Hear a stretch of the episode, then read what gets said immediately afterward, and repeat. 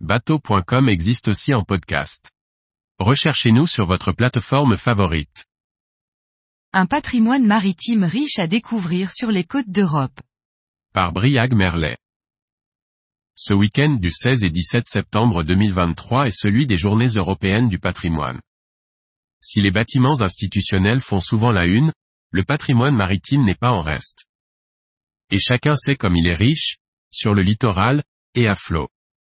Depuis plusieurs décennies, les journées du patrimoine, nées autour des visites de bâtiments d'exception, souvent institutionnels, de l'Élysée à l'Assemblée nationale, s'ouvrent largement, autour du patrimoine industriel, aux différents patrimoines immatériels et savoir-faire, mais aussi au patrimoine maritime. De nombreux phares ouvriront leurs portes sur les littoraux, mais aussi des sémaphores ou des ouvrages hors normes sur nos voies d'eau intérieures.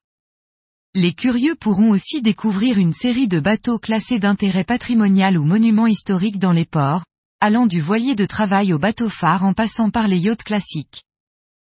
Pour ceux qui veulent sortir des sentiers battus, on trouve des animations allant de la conférence sur les classes de mer à un chantier participatif intitulé Naviguer à la préhistoire au musée départemental breton de Quimper.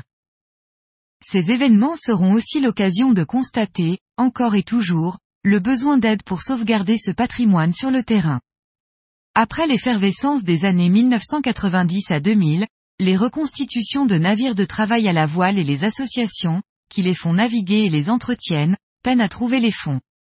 Si l'on est heureux de voir réouvrir le musée de la marine à Paris en novembre 2023, doté d'un joli budget, ce week-end sera l'occasion pour nous autres passionnés de montrer notre attachement et la nécessité localement aussi de soutenir les acteurs du patrimoine maritime, de la barquette marseillaise au flobard de Berck en passant par la chaloupe sardinière de Douarnenez.